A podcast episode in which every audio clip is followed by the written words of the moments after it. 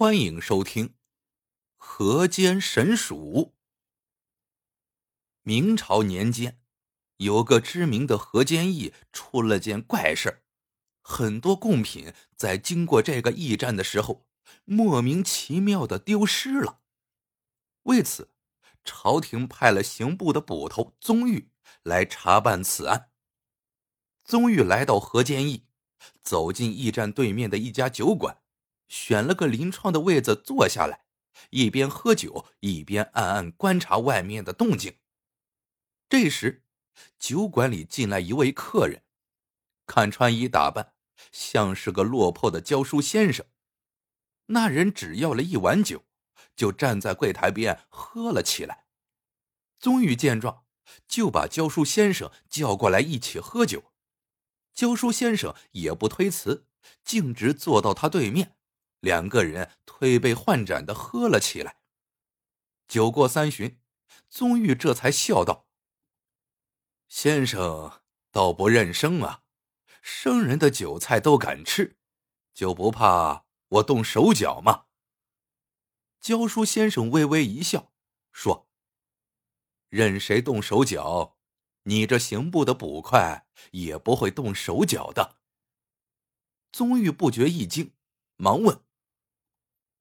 你既然知道我的身份，那也定知我为何而来。先生能否为我指点迷津？教书先生哈哈一笑，说：“那些盗案都是一只老鼠所为。有人亲眼见过那只鼠，体大如猫，机灵异常。当地的捕快多次追捕，都没能追上。”宗玉不觉一愣：“哪里？”会有跟猫一样大的老鼠，八成是被人们传夸张了。我不信。教书先生往窗外看了一眼，忽然惊道：“快看，那只老鼠来了！”宗玉一扭头，只见一个灰色的影子一闪，就从窗外跃了进来，在他的腰上一抓，即刻飞掠而过。果真是体大如猫。他再一摸腰里，腰牌已不见了。他急忙拔腿去追，但那老鼠早已不见了踪影。等宗玉再回到小酒馆，却发现连那教书先生也不见了。他隐隐觉得这只老鼠和教书先生有关系。他问了酒店老板，方知那教书先生名叫蒋成，住在城西。他急忙赶了过去。宗玉找到了蒋成家，可蒋成却不在家，只有蒋成的老母亲卧病在床，咳得十分厉害。宗玉见他病得很重，急忙出去抓了药回来，熬好给蒋母服下。这时，蒋成回来了，他看到宗玉，不由得一愣。蒋母说道：“儿啊，我今天……”碰到了好心人呐，娘的老毛病啊又犯了。要不是他给我抓药，我怕是见不到你了。儿啊，你快给恩人磕头。蒋成当即就要跪倒，宗玉忙扶住了他，说：“你先别谢我，我还有事要求你。”请你帮我找到神鼠，要回腰牌吧。腰牌要是丢了，那可是要了我的命啊！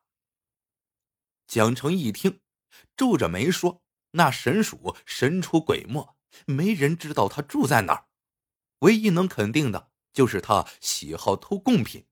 只要等他偷的时候跟踪他，追到他的老巢，自然就能找回腰牌。听说这两天……”还有贡品路经此地，正好是个机会。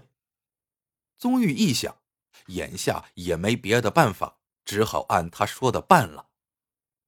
两日之后，贡品进驻驿站，宗玉悄悄埋伏在一棵大树上。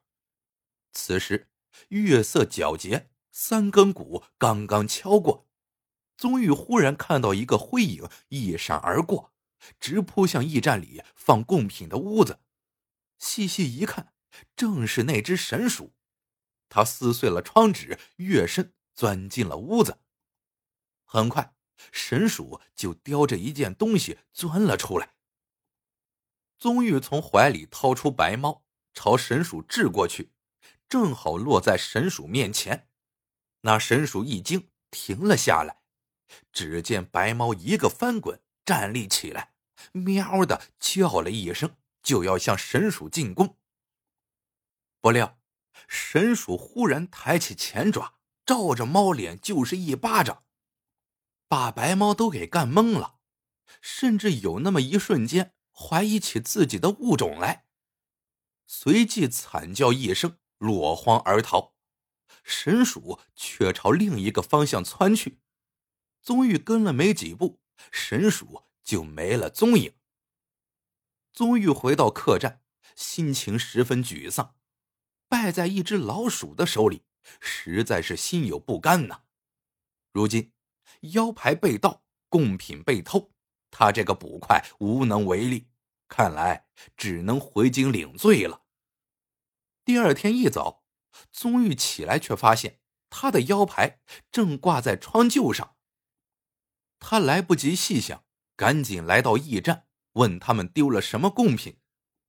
那送贡品的差役却说，箱子被打开了，贡品也被拿出来了，但并没有拿走，真是奇怪呀。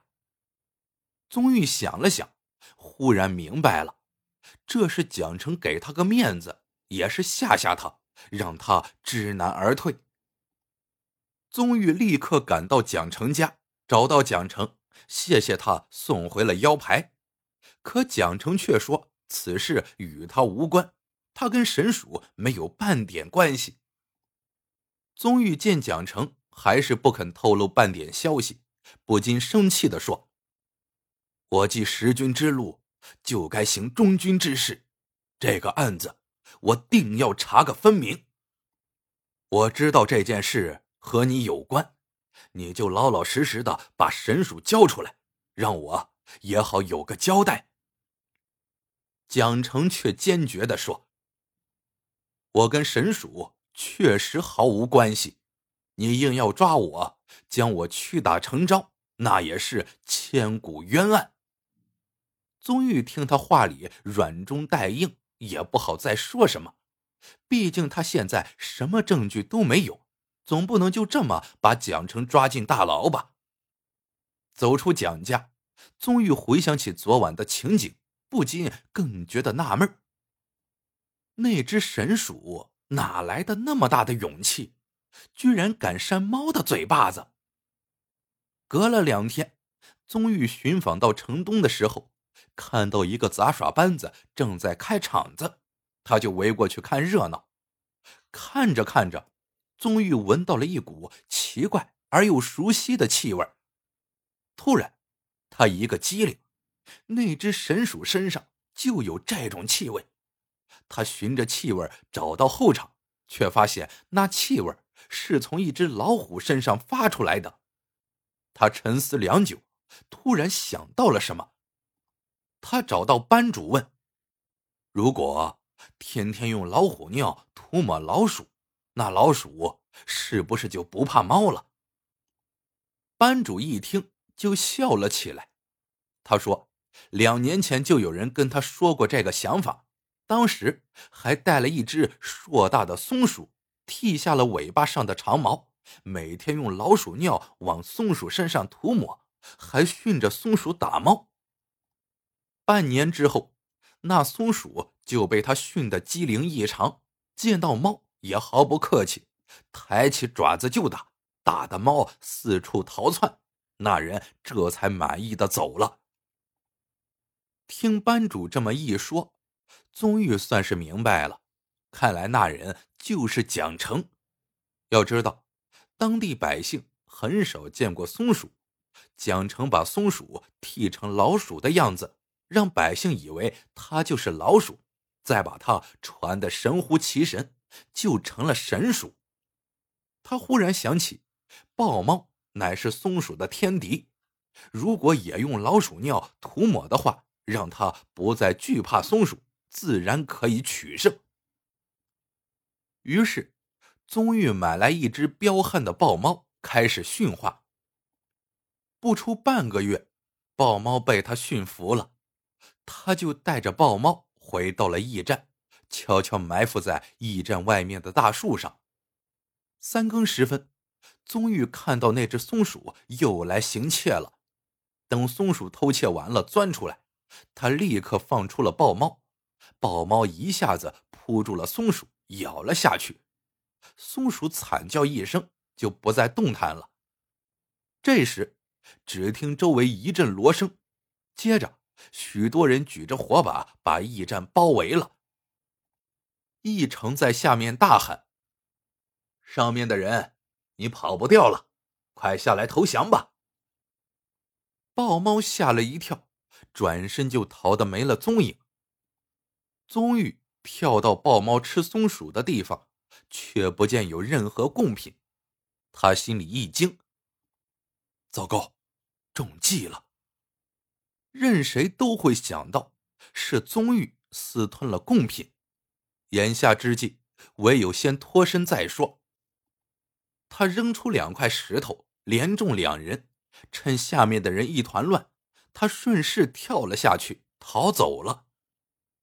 宗玉赶到城西，找到了蒋成，一把抓住他的衣领，质问道：“你为什么要暗算我？”不料，蒋成坦然道：“老百姓太苦，我又没别的本事，只想尽一己之力帮帮他们。你本事太大，妨碍我做事。”我只好对不住你了。宗玉愕然问道：“那些贡品，你给了百姓？”蒋成点了点头。宗玉重重的叹了口气，说道：“你的计谋在我之上，我拜得心服口服。从今往后，我也只有飘零江湖了。可惜你的神鼠。”已被我的豹猫吃掉了。蒋成笑了笑：“神鼠早已与我心意相通，我可舍不得让你的豹猫吃掉它。那只被吃掉的，只不过是我临时驯服的一只小松鼠，而真正的神鼠正准备执行新任务呢。”宗玉不禁对蒋成。更加的钦佩了，他给蒋成行了个礼，然后转身走了。故事到这里就结束了，喜欢的朋友们记得点赞、评论、收藏，感谢您的收听，我们下个故事见。